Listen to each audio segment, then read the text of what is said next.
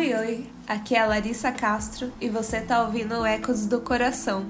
E hoje vamos falar sobre família. Já diria aquela música de comercial de margarina, se eu não me engano: família, família, papai, mamãe e titia. Família aí, né? Eu acho que a família é um tema que a gente acaba abordando muito, às vezes diretamente e indiretamente no nosso dia. E o quanto que isso acaba impactando nossa história, o nosso ser, o nosso transformar também, né? Acho que é um processo, né? E a família ela tem vários impactos durante o nosso desenvolvimento mas principalmente em como ela nos forma como seres e como ela constrói os nossos entendimentos sobre o mundo, né? A gente tem um costume muito grande, ou pelo menos algo que corre muito, eu acho que dentro dos meus círculos de amizade, é como os nossos pais eles impactam tanto na nossa história e o quanto que eles podem ser as pessoas que vão nos transformar para abrir os olhos para o mundo de uma maneira positiva, como eles também podem se tornar nossos próprios pesadelos, né? O quanto que eles se tornam esses gatilhos para certas questões dentro da vida, né? A gente pode pegar até de exemplo situações, né? A gente vê aí que tem várias pessoas que têm problemas com seus pais, seja por é, a maneira de lidar, a maneira de levar o dia a dia e o como que isso impacta também essas pessoas.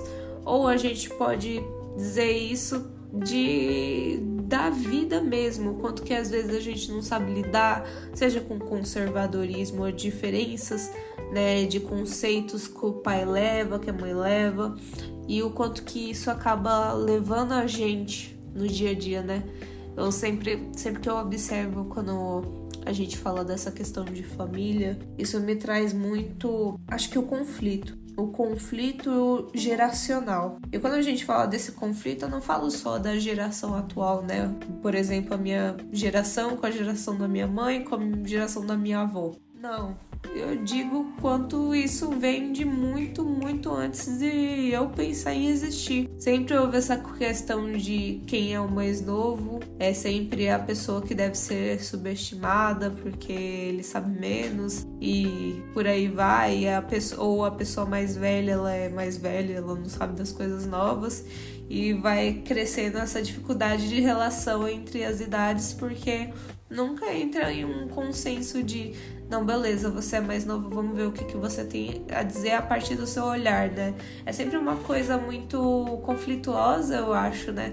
E a gente pode ver isso mesmo dentro das rodas de conversa de famílias, né? Quando vocês estão num almoço de família, sei lá, em festas de família, e como que você vai observando os parentes entrando em, em colisão uns com os outros, né? E com colisão eu não digo nem de briga, mas eu digo de, de existência mesmo, né? O quanto que cada jeito de enxergar a vida, dentre as suas idades e jeitos de lidar com as coisas do dia a dia, o como que isso fica tão claro quando a gente se coloca todos juntos, né, naquele momento que é, é seja lá conversar, seja um almoço, seja festa, seja o que for. O quanto que isso fica mais evidente e o quanto que isso nos traz um impacto para refletir, né? Eu acho que até posso me colocar de exemplo. Quanto tem assuntos que eu sei que para mim é um absurdo, às vezes para uma pessoa que é mais velha do meu cotidiano não seja. E é uma coisa que a gente precisa ir entendendo como que isso bate também pra gente, né? É, eu acho que eu vou colocar aqui um parênteses, né, que eu sempre falo dessa coisa de como que isso bate pra gente, né? Mas é porque algumas informações, algumas situações, elas sempre vão colidir com a gente de uma forma diferente. E quanto que é diferente para pessoa para pessoa. Mas o quanto que entender esse lugar, né, essas pessoas, a gente vai se colocando mais em contato, né?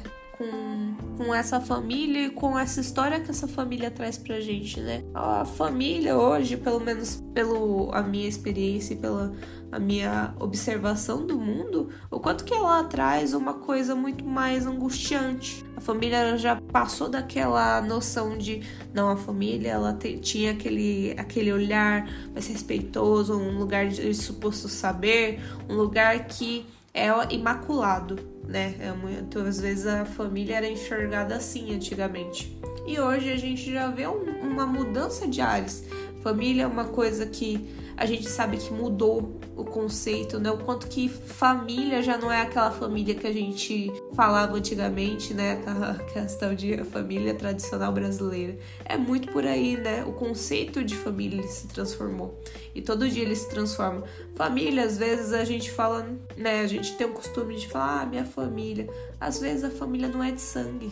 A família que a gente tem no dia a dia não é a nossa família de sangue, é a nossa família que a gente escolhe. É uma coisa que dentro da faculdade, bem lá no comecinho da faculdade eu ouvi, e é uma coisa que marcou muito.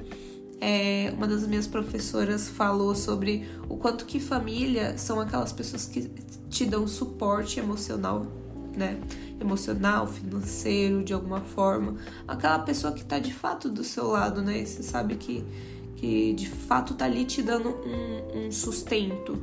Eu não digo só do comer, do, do financiar, mas um sustento é, existencial, sabe? E o quanto que isso, isso marca, né? Essa mudança da família. E, e por isso, às vezes, essas questões podem trazer muitas e muitos transtornos pro dia a dia, né? Que a gente sabe de todas as dificuldades que a família pode trazer, né, pra gente principalmente pela questão de da obrigação que a gente tem de a família estar tão acima de tudo, né? Nossa, você deve honrar a sua família, você deve ser acima de tudo, respeitar sua família.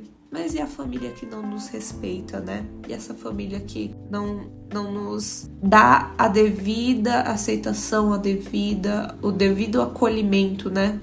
Então, eu acho que esse conceito de família ele vai se transformando e vai se tornando mais claro com o passar do tempo, né?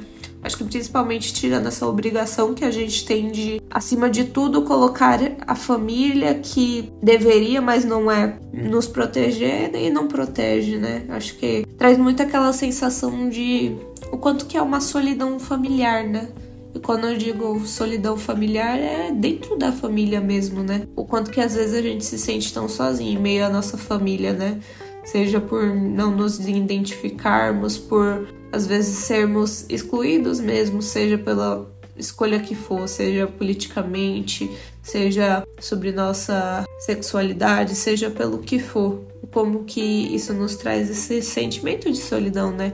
Como que eu posso identificar esse grupo de pessoas como minha família se eu não tenho o devido reconhecimento, o devido acolhimento que uma família deveria produzir, né? Então acho bem interessante essa maneira que a gente vai de fato enxergando a família com o que ela é e não com o padrão que as pessoas têm dentro da cultura de enxergar a família, sabe? Acho que esse é um é um tema que às vezes é uma coisa que a gente tem que dissecar muito para chegar na raiz de, da raiz da raiz do que é, né? A, a família ela tem vários e vários construtos, né? Tem várias várias coisas que a gente precisa falar para chegar naquele ponto ali para entender por que que ela age como ela age, né? Vem tanto da sociedade, vem tanto da questão cultural, quanto que tudo, tudo influencia o que que é a família hoje, né? E a gente sabe que principalmente politicamente as coisas mudaram e estão mudando muito, né? A gente sabe que as coisas já não são mais como eram. E que bom que não são. Que bom que a gente está sempre em constante movimento para se transformar e se atualizar, né? Acho que essa é a questão da família, né? Acho que às vezes essa é a ideia que a gente quer trazer, né? Além do fato, família não é aquilo que a gente né, nasce com, mas escolhe, mas também aquilo que eu quero que seja a minha família e o que eu quero fazer dela, né? A gente construir nós mesmos a nossa família, né?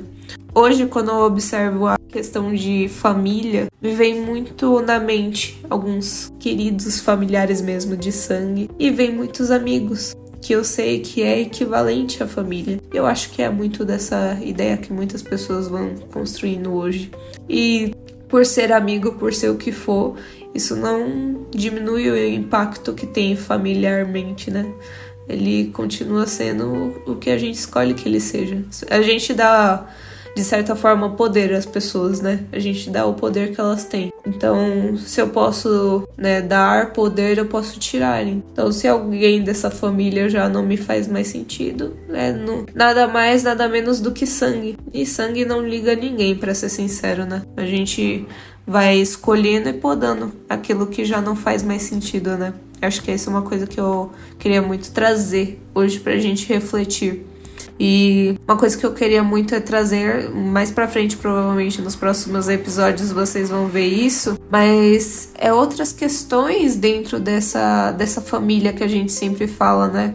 A gente sempre fala muito da mãe narcisista e o quanto que a gente precisa também refletir nesse nessa questão de como que é, né, quem é essa mãe narcisista, né, de fato? Será que ela não é, na verdade, uma construção, mas que ninguém olha pro pai narcisista, né? Todo mundo fala sempre da mulher que é narcisista, que acaba com a vida do filho, mas ah, se é o pai, não tem a mesma luz, sabe? Acho que é uma coisa que é um assunto que eu queria muito trazer, uma coisa que ainda preciso desenvolver um pouco essa questão, porque é uma coisa muito cristalizada, né? Acho que eu, a ideia dessa, desse narcisismo também é importante, principalmente com as notícias que a gente está recebendo aí, a gente vê mesmo pelos, pelo caso da Larissa Manuela que a gente teve a gente viu o quanto aumentou o caso de falarmos sobre pais narcisistas. Então é uma coisa que a gente precisa se questionar também, né? Mas eu quero deixar esse, né, essa reflexão, né, sobre essa essa família que a gente escolhe e a família que a gente tem, né? E como que a gente vai gerenciando isso no dia a dia. E de coração, eu espero que vocês tenham gostado desse episódio. Não se esqueçam de seguir no Instagram. A gente tá lá como Ecos do Coração Podcast. Também tem o meu pessoal que é o Psico Larissa Castro. Tô sempre postando coisas durante a semana, tô sempre conversando lá pelo Stories. Eu posto muito mais do que no Ecos de Coração, do Coração em si, mas vem conversar comigo, quer mandar uma dica de episódio, uma ideia que você teve assim, pode mandar, não tem problema. Manda para os amigos, manda para família, manda para pessoas que você acha que precisa ouvir essa mensagem.